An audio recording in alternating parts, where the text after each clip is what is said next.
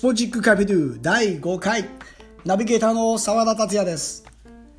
J リーグのディビジョン1も再開しましたがまずは九州熊本県での雨の被害が気になるところです。芦北町には毎年春に MC の仕事でお邪魔していました。皆さんの安否とお住まいが気がかりです。これからのシーズンは台風もやってきます。新型コロナの影響で緊急事態宣言中にも地震が来た地域もありました。新たなウイルス地震津波台風大雨落雷土砂崩れ。昨年は我が家も集中豪雨の被害に遭いまして床下浸水をしてしまったんです。保険対象のボーダーラインも決して納得のいくものではないんですよ。こうなると被害に遭わない。これにつきます。当たり前の日常など存在しないということですね。当たり前に感謝。今日も大事に過ごしていきたいと思います。さてナビゲーターの自己紹介も少しずつ現在に近づいてきています。前回はサッカーの実況デビューを果たしそれもワールドカップの南米予選から。暮らすという意味では安心安全の日本は素晴らしいですよ。治安の良さは世界を代表すると思います。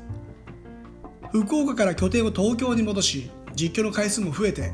ラジオではジョン・カビラさんやクリス・ペプラーさんが喋っている J-WAVE の潜入に成功したんです。神出鬼没のレポーターとして3つの番組を担当しました。一番初めは日曜日の10時からの番組フリーテンポ。オペルがスポンサーについて車でいろんな場所に行きましたね。専属のドライバーさんもついていたんです。それこそディズニーランドにもね行ったの覚えてますよ。メインナビゲーターは中山千穂子さん。コーナーにモデルの花さんがいました。次に月曜日から木曜日の夜10時 Tomorrow 毎日ディレクターと作家さんが変わるもう贅沢な番組でした。ここでの出会いも今も続いています。ナビゲーターは金剛地武さん。まあ、元祖エアギターで、もう売れに売れまくった時期でしたね。ミュージシャンで俳優、島田紳介さんのこのファミリーとして、ヘキサゴンにも出演していました。僕はと言いますと、まあ今で言う YouTuber みたいな企画ばかりやってましたね。まあ、やってたというかやらされてました。多分あんな感じで YouTube やっていたら、そこそこな YouTuber に今頃なっていたと思います。まあ、やれる能力はね、まあ、あるという、まあ、証明した番組でもありますね。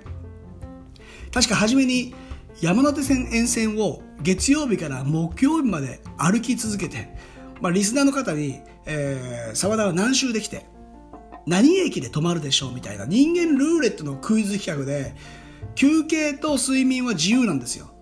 なので番組がやっていない時間も行うんです、まあ、歩くんです。いやむしろ番組の時間外の方が面白かったんですよ。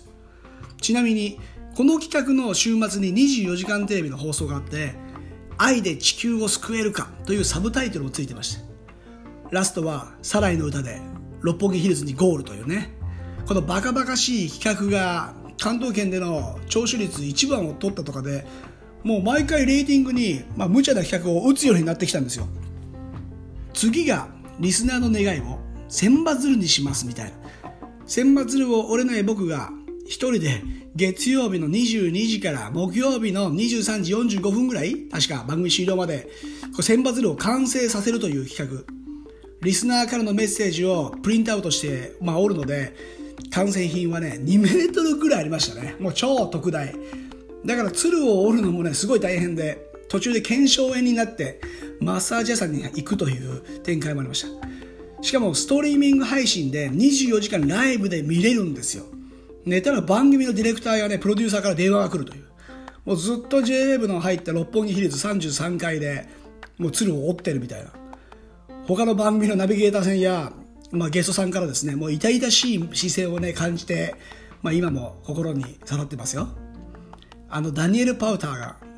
えバッデーだねというね、そんなね、名言を残してという、えー、思い出もあります。他にも、東京かくれんぼ。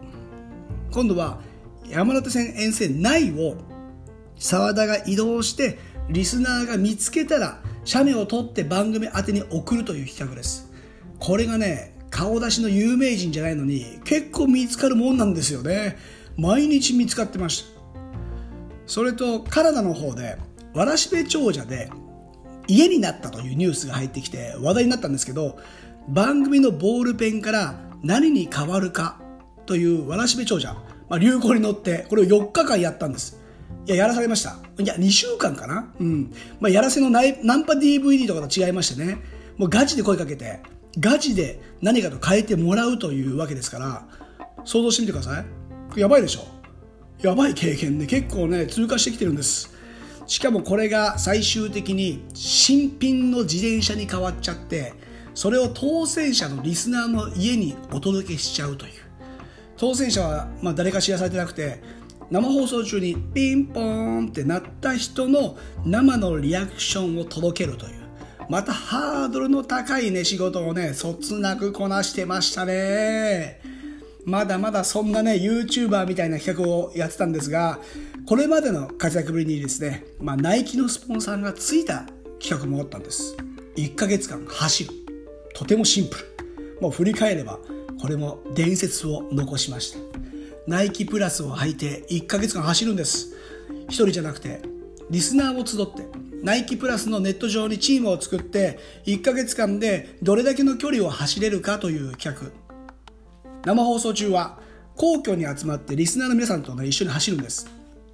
22時からの番組で、まあ、最終電車がねなくなる難しい時間に毎回2 3 0人集まってみんなで走って喋って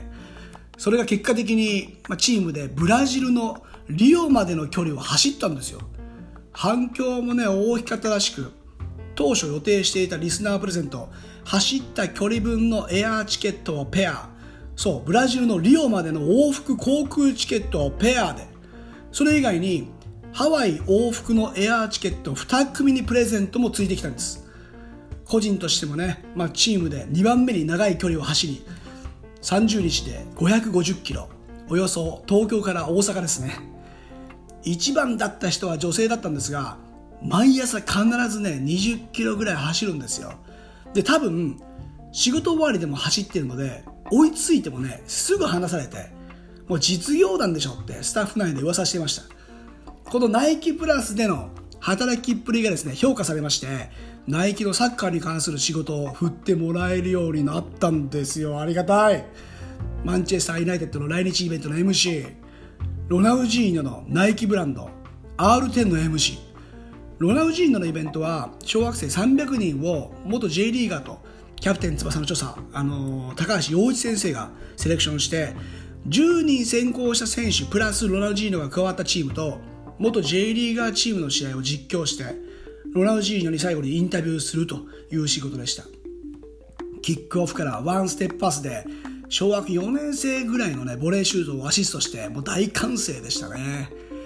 他にも世界同時そう世界同時に行うナイキプラスのマラソン大会の MC したり本当にお世話になりました。ライブチケット付きの10キロのマラソン大会。世界最短の陸上大会。1メートル走の MC もしましたね。まあ1メートルなので、よーい、ババーンみたいなね。結果的に空き時間に僕が走ったらですね、1番になっちゃったっていうね、そんなこともありましたけども、